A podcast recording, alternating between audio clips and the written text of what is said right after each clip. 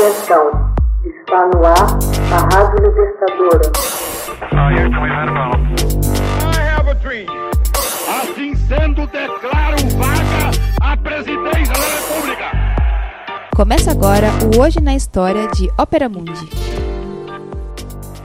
Hoje na história, 10 de fevereiro de 1755, morre Montesquieu, pai da ciência política. Em 10 de fevereiro de 1755, morreu em Paris Charles-Louis de Secondat, o barão de Montesquieu, nascido no castelo de La Brède, perto de Bordeaux, em 18 de janeiro de 1689, Montesquieu destacou-se, ainda jovem, como um crítico espiritual da França do Duque de Orleans em Cartas Persas, publicadas em 1721. Autor de sucesso, viajou pela Europa antes de estabelecer novamente em La para ali ditar sua obra-prima, O Espírito das Leis, de 1748. Ao lado de ingleses como Thomas Hobbes e John Locke, Montesquieu é considerado um dos fundadores da ciência política moderna. O primeiro, Thomas Hobbes, autor de Leviatã, cunhou a célebre máxima O homem é o lobo do próprio homem e fez a apologia do absolutismo.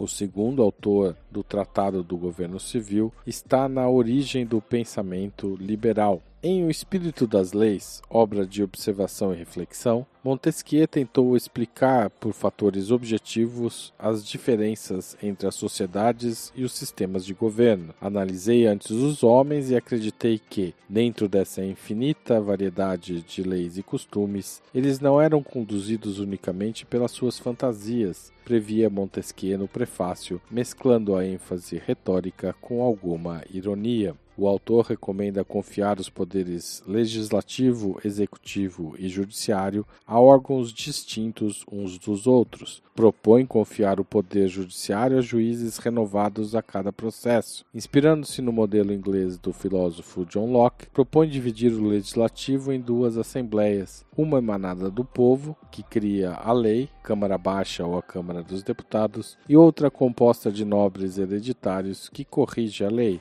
o Senado ou a Câmara Alta. Esses princípios de distribuição dos poderes estão na origem das constituições políticas modernas, porém seu inventor duvidava que pudesse funcionar em estados muito grandes. O ideal democrático, segundo Montesquieu, só é aplicável em pequenas comunidades e desde que a autoridade superior seja equilibrada por poderosos corpos intermediários. Sobre este ponto, Montesquieu pronuncia Tocqueville. Ambos tinham ódio obsessivo dos governos despóticos. Montesquieu, escritor de espírito fino e estilo cáustico, foi também paradoxalmente um aristocrata voltado para o passado. Em suas considerações sobre as causas da grandeza dos romanos e de sua decadência de 1734, confessou uma admiração sem limites pela Roma antiga e revelou-a como um modelo político intransponível. Ele ignorava as realidades de seu tempo. Como muitos de seus contemporâneos, acreditava que a agricultura permanecia como